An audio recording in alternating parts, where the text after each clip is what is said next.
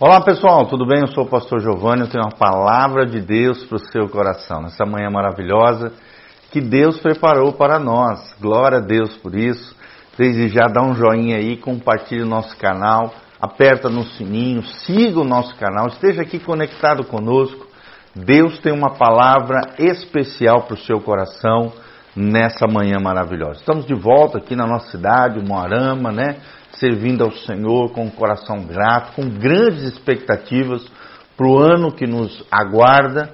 E se você ainda não conhece a nossa comunidade, venha conhecer a comunidade, a nossa igreja Casa na Rocha, Dr. Camargo 4555, aqui no centro de Umuarama, Paraná. Os cultos toda quarta-feira às 20 horas e no domingo, nesse domingo agora, Santa Ceia, às 9 horas da manhã e às 19 horas estaremos juntos para servir o Senhor com um coração grato. Louvado seja o nome do nosso Deus. Amém?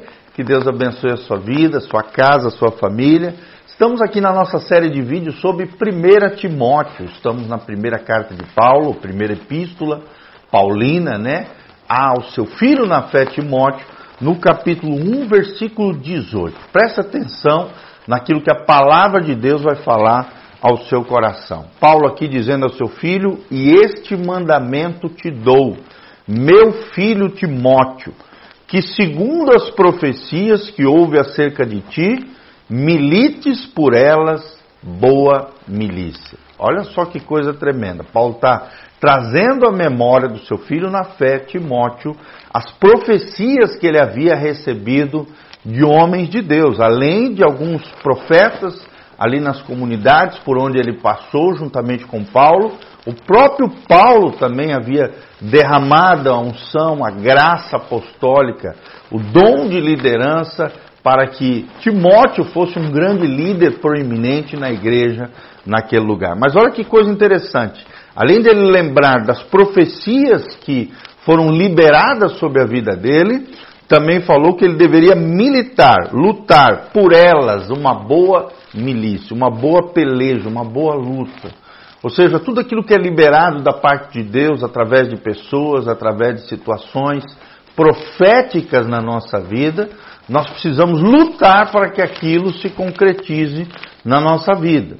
Obviamente, as profecias, a maioria delas são condicionais depende do nosso posicionamento diante de Deus. Por isso que Paulo está dizendo: olha, você ouviu as profecias, você já sabe qual é o futuro brilhante, maravilhoso que Deus tem para a tua vida, mas peleje por elas, realize elas, se estabilizando e se posicionando no Senhor, no Evangelho de Jesus Cristo. Então, existe uma boa milícia, uma boa peleja, uma boa luta, né? um bom engajamento aqui. E o, o bom engajamento, a boa milícia é pelejar né, na, na batalha espiritual e na peleja do Senhor, nesse posicionamento de fé diante de Deus através de Jesus com a nossa fé e a nossa obediência ao Senhor. E aí ele começa a dizer como é que nós podemos pelejar essa boa milícia, como é que nós podemos nos posicionar corretamente diante do Senhor e diante dos homens, a fim de que as profecias divinas que foram liberadas sobre a nossa vida possam se concretizar, possam se realizar através de nós e em nós. Primeiro, conservando a fé. Olha só, queridos, sem fé é impossível agradar a Deus. Hebreus 11, 6. Né? Fé é crer no impossível, no sobrenatural, no Deus Todo-Poderoso, no Deus de Abraão, Isaac e Jacó, Deus é colocar, é, é, fé é colocar a nossa confiança em Deus. Você precisa conservar a fé, não basta ter fé. Não basta você conquistar, né? Você é, exercer determinada fé, ou ter a virtude da fé, a qualidade da fé, como um dom de Deus. Não. Você precisa conservar a fé, guardar a fé como um bom depósito na sua vida. Salvação é um bom depósito. A vida eterna, que é conquistada mediante a fé em Cristo Jesus, o nosso Senhor, ela precisa ser conservada, ela precisa ser guardada numa vida dedicada, consagrada, santificada diante do Senhor. Uma vida de confiança e obediência a Deus. Confiança na pessoa de Jesus Cristo. Não é numa religião, não é numa denominação, não é numa igreja, não é num líder religioso, não é num personagem da história, não é num homem ou numa mulher santa, por mais santa que tenha sido ao longo da história da vida, nossa fé e a nossa confiança precisam estar no Senhor e essa fé precisa ser preservada, conservada, guardada. Depois o versículo diz: conservando a fé, a boa consciência, olha só, segundo requisito para que possamos pelejar ou, ou, militar a boa milícia de Deus, nos posicionar corretamente, a fim de que as palavras proféticas que foram liberadas sobre a nossa vida se realizem sobre nós. Conservar a fé e termos uma boa consciência. Uma boa consciência. Será que você tem uma boa consciência? Como é que está a tua consciência aqui? Será que ela tem pesado ou ela está leve? Ela está bem resolvida ou se sente né, afligida por pecados, erros e falhas? E se você estiver vivendo uma vida assim, se sentindo culpado, com coisas do passado ainda mal resolvidas, resolva aquilo que precisa ser resolvido na sua vida. Confesse o seu pecado, abandone os seus pecados, elimine esse peso da culpa, seja da culpa, seja do remorso, seja o que for, se arrependa. Remorso não resolve a tua situação. Remorso é aquele, aquele sentimento de tristeza pelo pecado, sem uma predisposição a mudar e a se transformar pelo poder de Deus. Arrependimento é diferente, é mudança de mente, mudança de conduta, mudança de comportamento, mudança de direcionamento na nossa vida. Você se sente triste por aquilo de errado que você fez, mas se você se decide, toma uma decisão voluntária, baseado em princípios bíblicos, decidindo não mais errar, não mais falhar naquilo que você vem falhando, naquilo que você errou lá atrás, arrependimento traz remissão de pecados, remorso não. Arrependimento traz purificação e perdão de pecados. Por isso o pecado precisa ser ele precisa ser confessado e abandonado na nossa vida. Isso é o arrependimento completo que promove a remissão de pecados na vida daquele que errou e falhou, tropeçou num erro, numa falha. A Bíblia diz: se confessados os nossos pecados, Ele, Jesus, é fiel e justo para nos perdoar de toda a iniquidade.